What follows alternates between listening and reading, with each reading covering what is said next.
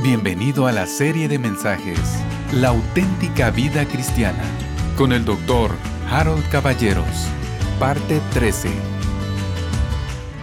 Empezamos diciendo que había diversas maneras de tender un hilo conductor que nos demostrara que la Biblia es una unidad con un solo propósito, con un solo mensaje, con un solo autor que es el Espíritu Santo, y que comprender eso nos llevaría a nosotros a la capacidad de interpretar la palabra y por supuesto de vivirla.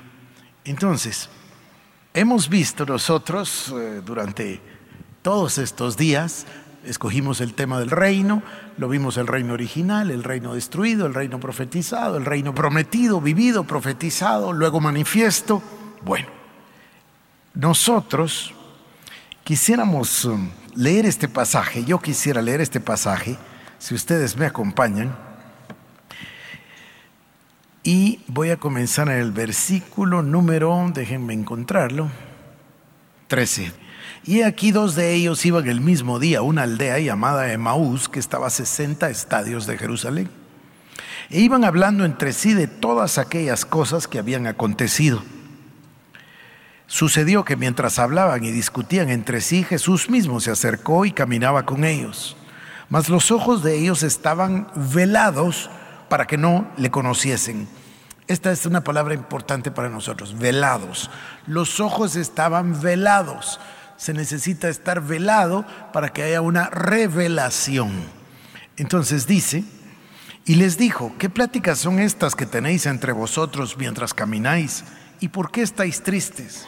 Respondió uno de ellos que se llama Cleofas y le dijo, ¿eres tú el único forastero en Jerusalén que no has sabido las cosas que en ella han acontecido en estos días? Entonces se les dijo, ¿qué cosas? Y ellos le dijeron, de Jesús Nazareno, que fue varón profeta, poderoso en obra y en palabra, delante de Dios y de todo el pueblo. Y cómo le entregaron los principales sacerdotes y nuestros gobernantes a sentencia de muerte y, fue, y le crucificaron. Pero nosotros esperábamos que Él era el que había de redimir a Israel. Y además ahora, después de todo esto, hoy es ya el tercer día que esto ha acontecido aunque también nos han asombrado unas mujeres de entre nosotros, las que antes del día fueron al sepulcro, y como no hallaron su cuerpo, vinieron diciendo que también habían visto visión de ángeles, quienes dijeron que Él vive. Y fueron algunos de los nuestros al sepulcro y hallaron así como las mujeres habían dicho, pero a Él no le vieron. Entonces se les dijo, oh insensatos y tardos de corazón para creer todo lo que los profetas han dicho. ¿No era necesario que el Cristo padeciera estas cosas y que entrara en su gloria? Y comenzando desde Moisés y siguiendo por todos los profetas, les declaraba en todas las escrituras lo que de él decían. Llegaron a la aldea donde iban y él hizo como que iba más lejos.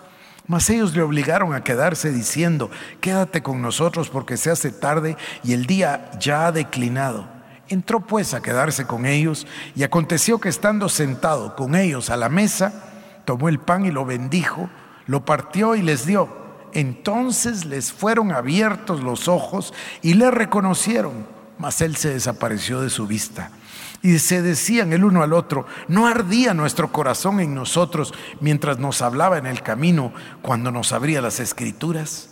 Y levantándose, en la misma hora volvieron a Jerusalén y hallaron a los once reunidos y a los que estaban con ellos que decían, ha resucitado el Señor verdaderamente. Por supuesto, todos desearán leer el pasaje completo y lo pueden hacer más tarde. Yo solamente quiero llevarles para acá a unos breves pasajes solo para realmente enfatizar el mensaje que he querido transmitir todos estos días. Ellos no podían reconocerle, versículo 18, porque sus ojos estaban velados. Dice, ¿eres tú el único forastero en Jerusalén que no sabe qué ha pasado? Porque no se daban cuenta. Ellos estaban muy decepcionados por la muerte de Jesús, porque esperaban que Él fuera el que había de redimir a Israel. Verso 21. Eso era precisamente lo que había sucedido. acababa de suceder, pero ellos eran incapaces de verlo porque carecían de un entendimiento correcto o interpretación correcta de las escrituras. Sus ojos estaban velados porque no habían llegado a poder recibir la revelación. No tenían un entendimiento todavía correcto de las escrituras. Esto le sucede a la iglesia y esto es lo que queremos precisamente que no nos suceda a nosotros. Y en la gracia y la misericordia de Dios nos ha permitido estos días reunirnos a través de su palabra con el objeto de llegar a este punto, a este punto. Ahora, ¿qué es lo que pasaba y por qué sus ojos estaban velados? Acababa de suceder todo eso que el Señor ha hablado desde el libro de Génesis. Lo leímos en el capítulo 3, verso 15. Lo leímos en Génesis 12, 1 al 3. Lo leímos en Génesis 17, 1 al 5. Lo volvimos a ver con Isaac, con Jacob, etc. Ellos son incapaces de verlo porque carecen de un entendimiento de las escrituras. Entonces el Señor les amonesta, verso 27, por su falta de entendimiento, pero en la gracia y misericordia divino al mismo tiempo les provee la clave que se necesita para interpretar toda la escritura correctamente. Versos 25 al 27. La palabra declarar es interpretar o explicar con precisión, con detalle, minuciosamente. Verso 27. Él ni forzó la escritura ni la espiritualizó, sino que simplemente les enseñó que todo el Antiguo Testamento habla de Él. Solamente interpretó las escrituras de acuerdo a su significado. El velo fue removido, que les dijo, oh insensatos y tardos de corazón, pero el velo fue removido en el instante que ellos comprendieron que toda la escritura habla de Él, de Jesús. Yo voy a llegar más lejos hoy en la noche. Verso 32. ¿Acaso no ardía nuestro corazón? ¿Cuándo ardía el corazón? Cuando les fue revelado. Toda la escritura tiene un solo objetivo y el objetivo es Cristo. Él es el verbo, Él es la palabra, Él es la razón de la Biblia. No cometo un error si digo, Él es la Biblia. Por eso la Biblia es perfecta, porque la Biblia nos habla de Él. No podemos vivir una vida cristiana, no podemos enseñar de cristianismo, no podemos interpretar la Biblia a menos que el velo sea quitado. Y el velo va a ser quitado. Y vamos a ver la palabra con claridad cuando entendamos, cuando comprendamos que la palabra de Dios solamente es hacia Cristo.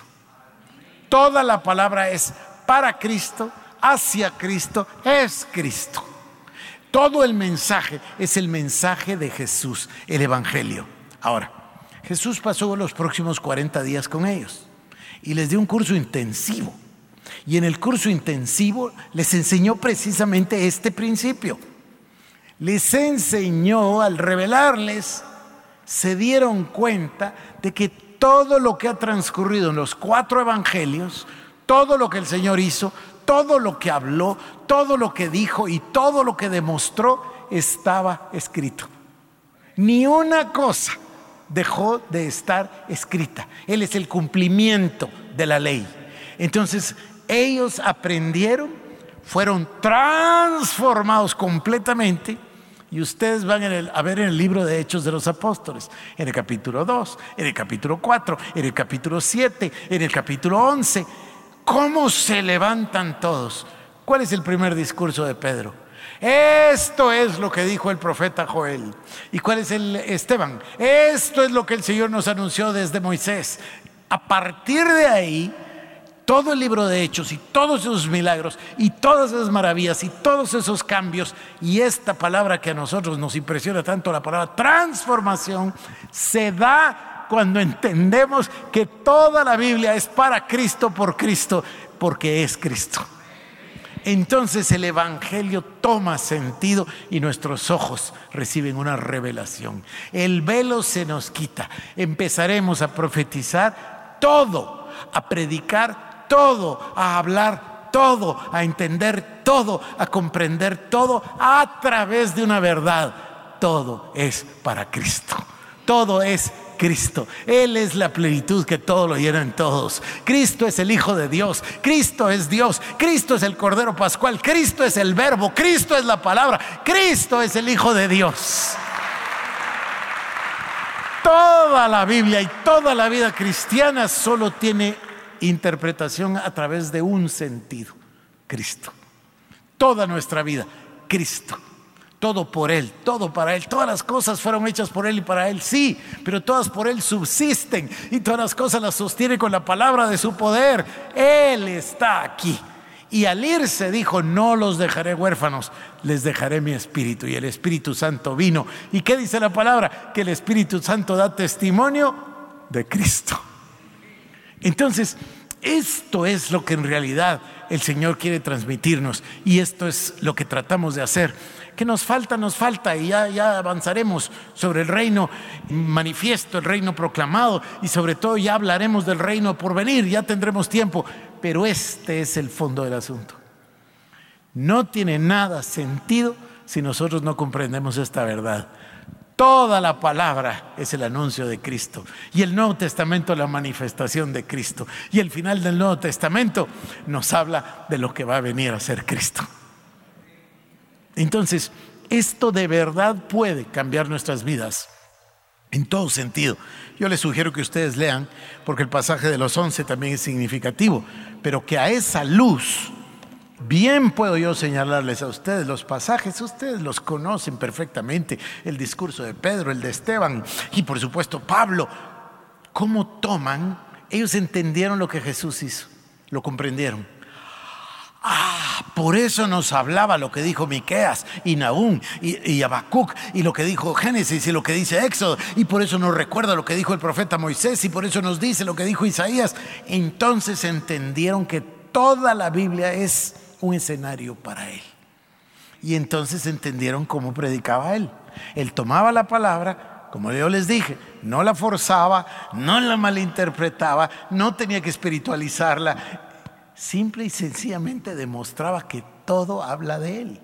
Y eso es lo simple que nosotros debemos hacer, predicar a Jesús, predicar la palabra de Dios, demostrar quién es el Cristo. Él es el mismo, ayer, hoy y por los siglos de los siglos. Y entonces vamos a ser discípulos, porque la palabra dice, él le dijo a los judíos que habían creído, o sea, que eran creyentes, si permanecen en mi palabra y mi palabra permanece en ustedes, entonces seréis verdaderamente mis discípulos. O sea que hay una gran diferencia entre creyente y discípulo. El gran paso ahí en medio es esta revelación. Vivimos para Cristo, vivimos por Cristo y nada tiene sentido fuera de Cristo. Entonces, esta interpretación, esta manera de, por supuesto que esto se llama hermenéutica, esto se llama exégesis, interpretación, pero eso es irrelevante. El punto es entender el fondo. El fondo es Jesús, el Cristo, el Hijo de Dios que vino a la tierra cumplió toda la palabra. Y nosotros estamos esperando sus profecías, pero también, piensen un instante lo que nos falta. El reino manifiesto es Él los cuatro evangelios. El reino proclamado es lo que él habló, más lo que hablaron los apóstoles en el libro de Hechos. Pero después tenemos las cartas. Y las cartas son el fundamento teológico de cómo vivir la vida como cristianos. Y ahí es donde vamos a aprender cómo se vive. Incluso toma el Señor ejemplos de una ciudad tan depravada como Corinto y le escribe Pablo dos cartas y escribe qué hay que hacer con los pecadores y también cómo se pueden arrepentir y cómo podemos ejercitar la misericordia y la compasión. Nos enseña a vivir como cristianos. Y de ahí nos da el libro de Apocalipsis que nos dice que Él viene pronto. Gloria al Señor. Podemos ponernos de pie. Gloria al Señor Jesucristo. Bendito sea su nombre por los siglos de los siglos. Escuchaste un mensaje de la serie La auténtica vida cristiana. Si quieres saber más de Ministerios El Shaddai u ofrendar, visita iglesiaelshaddai.org.